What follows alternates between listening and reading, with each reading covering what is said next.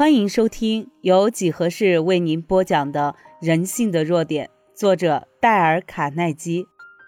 接下来几集，我们将分享的是九种方法打造幸福快乐的家庭。第一呢，切莫喋喋不休；第二，别尝试改造你的伴侣；第三，不要批评；第四，给予真诚的欣赏；第五，随时注意琐碎细微的小地方。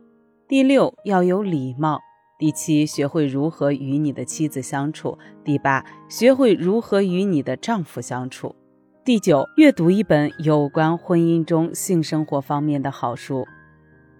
那今天我们先分享的是：你是否在自掘婚姻的坟墓？法国皇帝拿破仑三世就是拿破仑·庞纳派德的侄儿，他和世界上最美丽的女人。伊奇尼·迪巴女伯爵坠入了情网，接着他们结婚了。他的那些大臣纷纷指出，迪巴仅是西班牙一个并不重要的伯爵的女儿。可是拿破仑回答说：“呃，这又有什么关系呢？”是的，她的优雅、她的青春、她的诱惑、她的美丽，使拿破仑感到幸福。拿破仑向全国宣布说。我已经挑选了一位我所敬爱的女人做我的妻子，我不想娶一个我素不相识的女人。拿破仑和他的新夫人，他们具有健康、权力、声望、美貌、爱情，一对美满婚姻所完全具备的条件。婚姻点燃的生活，从没有像他们这样光亮、这样炽热。可是没过多久，这般炽热辉煌的光芒渐渐冷却了下来。终于成了一堆尘灰。拿破仑可以使迪巴小姐成为皇后，可是他爱情的力量、国王的权威却无法制止他对他的无理的喋喋不休。迪巴深受嫉妒疑惧的折磨，使他轻慢他的命令，甚至不许拿破仑有任何的秘密。他闯进拿破仑正在处理国家大事的办公室。捣毁了拿破仑与大臣们之间正在讨论中的重要会议。他不许他一个人独处，总怕拿破仑会爱上其他的女人。他经常会向他的姐姐抱怨自己的丈夫，诉苦、哭泣、喋喋不休。他会闯进他的书屋，暴跳如雷，恶言谩骂。拿破仑拥有许多富丽的宫室，身为一国元首，却找不到一间小屋子能使他安静一会儿。迪巴小姐喋喋不休的吵闹所获得的是些什么？这里就是答案。我现在从莱因哈特明著的《拿破仑与伊琴尼·迪巴：一幕帝国的悲喜剧》一书上摘录了一段。以后，以后，拿破仑时常在晚间从宫殿一扇小门潜出，用软帽遮住眼睛，由一个亲信的侍从陪他去与。正等待着他的一个美丽女人的约会。他们或者在巴黎城内漫游，或是观赏平时国王所不易见到的那些夜生活。拿破仑的那类情形，就是伊奇尼·迪巴小姐所留下的成绩。事实上，她高居法国宝座，她的美丽倾国倾城。可是，以皇后之尊，有倾国倾城的美丽，却不能使爱情在吵闹的气氛下存在。伊琴尼曾经放声哭泣说：“我所最怕的事，终于降临到了我身上。那些可怕的事情为什么会降临到他的身上？那是他咎由自取，自己找来的。这个可怜的女人。”完全是错在他的嫉妒和喋喋不休的吵闹。地狱中的魔鬼所发明的种种毁减爱情的烈火中，吵闹是最可怕的一种，就像是被毒蛇咬到，没有任何生还的希望。托尔斯泰是俄国著名的大文豪，他的夫人也有过这种情况，可惜发现的时候已经太晚了。当他在临死前向他的女儿忏悔说。你父亲的去世是我的过错。他的女儿们没有回答，只是在他身旁痛哭。他们知道母亲说的话是实话，那是他们的母亲不断的抱怨、长久的批评，在这样生活环境下的父亲去世的。照理说，托尔斯泰伯爵和他的夫人生活在优越的环境里，应当十分快乐才对。然而，事实并非如此。托尔斯泰是历史上最著名的小说家之一，他的两部名著《战争与和平》和《安娜·卡列尼娜》在文学领域中闪耀着不朽的光辉。托尔斯泰受到很多人的爱戴，他的赞赏者甚至于终日追随在他的身边，将他所说的每一句话都快速地记了下来。他说了这样一句。我想我该去睡了，即使是这样一句平淡无奇的话，也都给记录了下来。现在苏俄政府把他所有写过的字句都印成了书籍，合起来有一百卷。除了美好的声誉外，托尔斯泰和他的夫人有地位、有财产、有孩子。普天下很难再找到像他们那样美满的姻缘。他们的结合似乎是太美满、太热烈了，所以他们跪在地上祷告上帝，希望上帝能够赐给他们永远的快乐。然而，后来发生的一件事情使托尔斯泰渐渐地改变了，他变成了另外一个人。他对自己过去的作品竟感到羞愧。就从那时候开始，他把余下的生命贡献于写消弭战争。宣传和平和解除贫困。他曾经替自己忏悔，在年轻的时候犯过各种不可想象的罪恶和过错，甚至于谋杀。他要真实的遵从耶稣基督的教训。他把所有的田地送给了别人，自己过着贫苦的生活。他去田间工作，砍木、堆草，自己做鞋，自己打扫房屋。用木碗盛饭，而且尝试尽量去爱他的仇敌。托尔斯泰一生的过程是一幕悲剧，而造成悲剧的原因是他的婚姻。他妻子爱奢侈虚荣，可是他却对此轻视鄙弃。他渴望着显赫名誉和社会上的赞美，可是，可是托尔斯泰对这些却不屑一顾。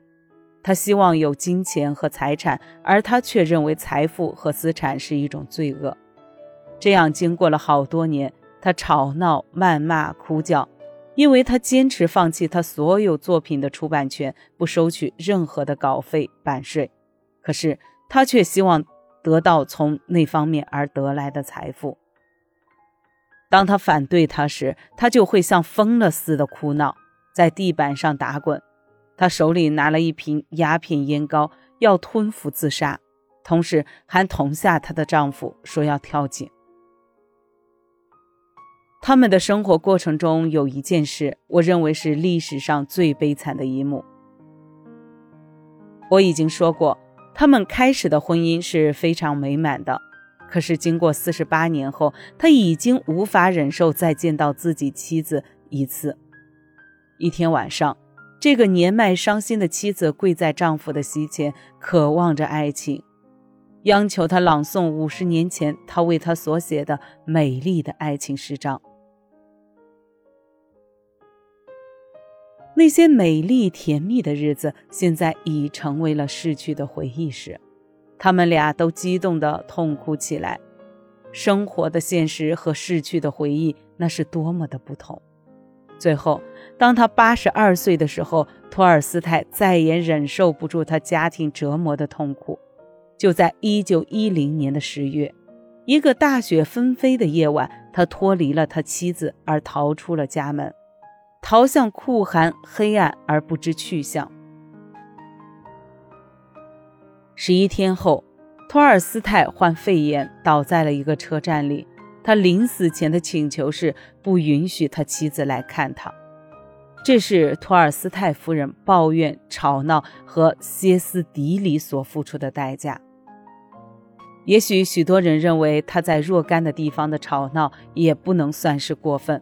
是的，我们可以承认这样的说法。可是这不是我们所讨论的问题。最重要的是，那种喋喋不休的吵闹是否对他有某种的帮助。还是把这件事弄得比以前更糟糕。我想，我真的是精神失常。托尔斯泰夫人觉悟地说出了这句话时，为时已晚。林肯这样一个伟大的人物，他一生中最大的悲剧也是他的婚姻。请你注意，不是他的背刺，而是他的婚姻。当波斯向他放枪时，他并未感到自己受了伤。因为他几乎每天都生活在痛苦当中。哈顿是他的法律同仁，他形容林肯在他二十三年来所过的日子都是处在由于婚姻不幸所造成的痛苦中。婚姻不幸，那几乎有四分之一世纪的时间，林肯的夫人都在他面前喋喋不休，困扰了林肯的一生。她无时无刻不抱怨、批评自己的丈夫。她认为她的丈夫林肯的一切没有一件是对的。她抱怨丈夫脚步中没有一点弹性，动作一点也不斯文，甚至做出丈夫那副模样来嘲笑丈夫。她整天喋喋不休地吵着让他改变走路的姿势。她不爱看到他两只大耳朵和他的头成直角。甚至指丈夫的鼻子也不挺直，又指他嘴唇如何难看，手脚太大，偏偏脑袋又这么小。她还说自己的丈夫跟痨病鬼一个模样。在很多方面，林肯和他的妻子都是相反的，在教养方面、环境方面、性情上、志趣上，还包括智能和外貌上，他们几乎每天都生活在彼此的敌视。激怒中，比弗瑞兹是研究林肯传记的一位权威。他这样写着：“林肯夫人那尖锐刺耳的声音，隔着一条街都可以听到。她不断的弄恐，凡住在邻居的人们都能听得见。她的愤怒常用言语以外的方法发泄出来，而要形容她那副愤怒的神情很不容易。”还有一个这样的例子：林肯夫妇结婚后不久，和欧里夫人住在一起。她是春田镇的一个寡妇，或许为了补贴家里的一份收入，不得不让人进来寄住。有一天早晨，林肯夫妇两人正在吃早餐，林肯不知为什么激起了妻子的暴怒。林肯夫人在盛怒下，端起一杯热咖啡朝丈夫的脸上泼去。他是当着许多住客的面这样做的。林肯不说一句话，就忍着气坐在那里。这时，欧丽夫人过来，用一块毛巾把林肯脸上和衣衫上的咖啡拭去。林肯夫人的嫉妒几乎达到了使人无法相信的程度。他就是那样凶狠激烈。只需要读几段他当着众人面前所做的可怜丢人的事。就是七十五年后读到这些事，还会令人吃惊。他最后精神失常了。如果我们厚道的说他一句，那是说他一向就有点神经质。所有那些吵闹、责骂、喋喋不休，是不是把林肯改变了？从另一方面讲，是的，那确实改变了林肯对他的态度，使他后悔这桩不幸的婚姻。而且使他尽量避免跟他见面。春田镇有十一位律师，所以他们常骑着马，跟着当时担任法庭职务的台维斯法官去其他各地那样，他们才能在第八司法区里各镇法庭上找点工作。其他律师们谁都希望周末回春田，回去跟家人欢度周末。可是林肯不回春田，他怕回家。春季三个月，秋季三个月，他宁愿留在他乡，也不愿意走进春天。住宿镇上的小旅店不是一件舒服的事，可是林肯愿意单独住在那里，不想回去听他太太喋喋不休的吵闹。这就是以琴尼皇后、托尔斯泰夫人和林肯夫人他们和丈夫争吵不休的结果。他们所获得的是。是生命过程中一幕悲剧的收场，他们真爱的一切和他们的爱情就这样亲手毁在了自己手里了。所以，你要保持自己家庭的美满快乐，第一项规则是切莫喋喋不休。本集已播讲完毕，右下角的点赞、评论、分享也是对几何最大的支持。欢迎您继续收听下一集内容。